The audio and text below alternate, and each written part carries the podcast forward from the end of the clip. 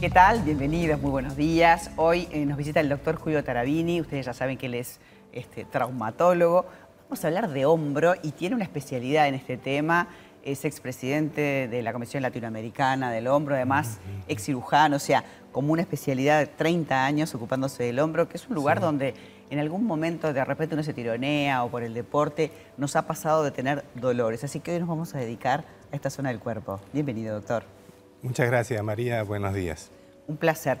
Eh, muchas veces nos duele el hombro y hasta nos inhabilita el movimiento. Es una articulación compleja porque tiene mucho movimiento, ¿verdad? Sí, este, es una articulación muy compleja en lo que es su constitución, cómo está conformada, como en su función. De hecho, es la articulación más móvil que tenemos en el organismo.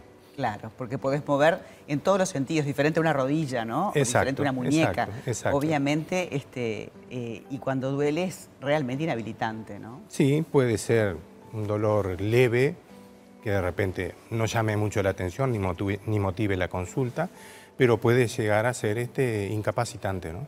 Incapacitante de no permitir mover normalmente el brazo o incluso hasta no dejar dormir en la noche. Claro, claro. A eso le llaman el hombro congelado o el hombro... Sí, o em, el hombro congelado sería una de las, de las formas ¿no? Este, dolorosas del hombro, ¿no? Claro. Este... Pero generalmente le atribuimos eh, todo al manguito rotador. Le llamamos ese, ese, pedacito acá, ese musculito, ¿no? Pero yo que juego al vóley, por ejemplo, o sea, lo, usamos bastante y vamos a aprovechar a, preguntarte. Sí, con, ¿Qué es lo que pasa? Con mucho gusto.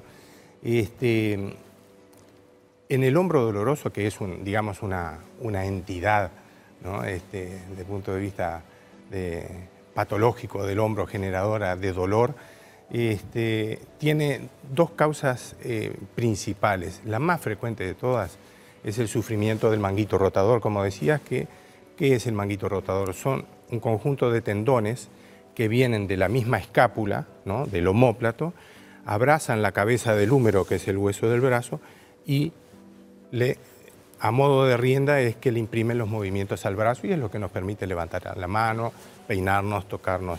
¿eh? Yo no me puedo peinar mucho, pero, este, en fin, eh, lavarnos la cara, vestirnos, ¿no? todos los movimientos que hace el brazo.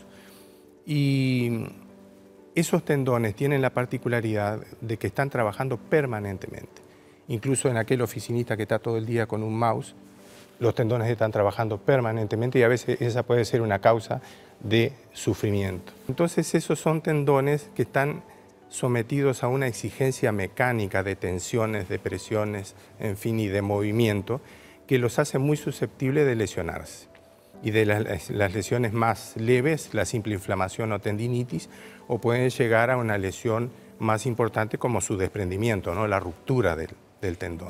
Ahí para el tratamiento es, este, es fundamental eh, determinar eh, si hablamos de esos cortos rotadores, que son más de uno, este, cuál de ellos es el que está afectado, de qué manera está afectado, si es un proceso inflamatorio o es un desgarro de ese tendón, como para hacer el tratamiento más apropiado. O sea, el diagnóstico es clave, ¿no? Fundamental, fundamental. Y el diagnóstico que obviamente es clínico mediante una valoración y cada una de esas riendas tiene su manera específica de ser chequeado, como para uno ya con una clínica este, digamos, eh, siguiendo un, sistema de evaluación, puede determinar cuál de esas piecitas es la que está afectada.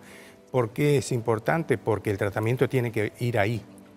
El, tratamiento tiene que llegar a la lesión y debe generarle los cambios que eh, conduzcan a su curación y a su posterior recuperación. Para, para problemas mecánicos, como nos has dicho alguna vez, ¿no? Por ejemplo, Porque a veces uno, bueno, obviamente se toma un analgésico, cada vez un analgésico más fuerte, no está solucionando el problema, ¿no? Exacto. Acá hay que ver el problema, inclusive a veces un dolor que tenés, un movimiento, lo resolvés y aparece un dolor en otro lado, que es el, originario, digamos, claro, ¿no? Claro.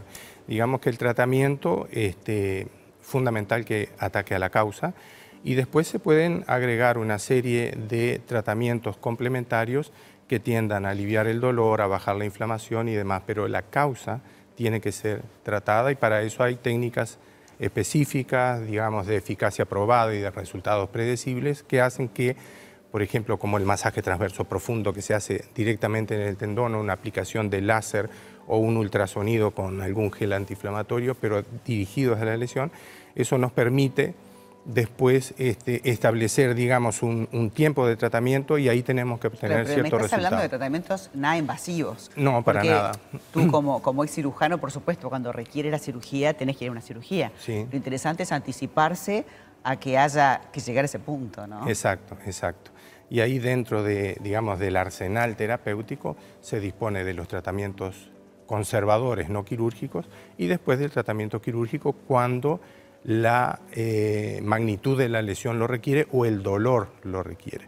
Porque hay veces que el dolor no se puede resolver. ¿no? Que, que no hemos mencionado hasta ahora, pero que para mí es un valor diferencial que ustedes además tienen, que tiene que ver con la parte emocional y la parte de conexión con el paciente. El PNL aplicado a esta área de la medicina para darte tranquilidad y para que el paciente se ponga proactivo a estar mejor. ¿no? Exacto, exacto. Eso, eso es algo, algo fundamental porque muchas veces pretendemos o pensamos o creemos que yendo a una determinada terapia, eh, la terapia nos va a resolver todos los problemas. Pero hay una gran parte que tiene que ver con lo motivacional, con el estado de ánimo, el manejo de las emociones, que hace que el paciente esté más propenso a llevar adelante el tratamiento, acompañar el tratamiento y hay veces que no hay un tema también de generar confianza, los efectos de que el paciente participe activamente de su recuperación. Entonces, para eso es fundamental el comprenderlo, el acompañarlo, y ahí la palabra es fundamental, ¿no? digamos, es, lo primero para generar esa, esa confianza y esa motivación necesaria como para que vea en su problema un horizonte de posibilidades positivo que diga, bueno, hasta ahí quiero llegar y de esa manera, este, una vez que alcancé ese logro, digo, ah, entonces con esta lesión puedo hacer deporte. Sí, se puede, que eso es clave, ¿no? Es fundamental. Eh, que a veces en los mitos dicen, bueno, yo no voy a poder. No, no. Sí. Se puede y se puede porque hay un diagnóstico acertado, hay una terapéutica ideal y se puede, se puede Exacto. Nosotros tenemos, como, tenemos como, como lema prohibido prohibir. Perfecto. ¿Mm? Doctor, un placer tenerlo. Igualmente, Muchísimas gracias.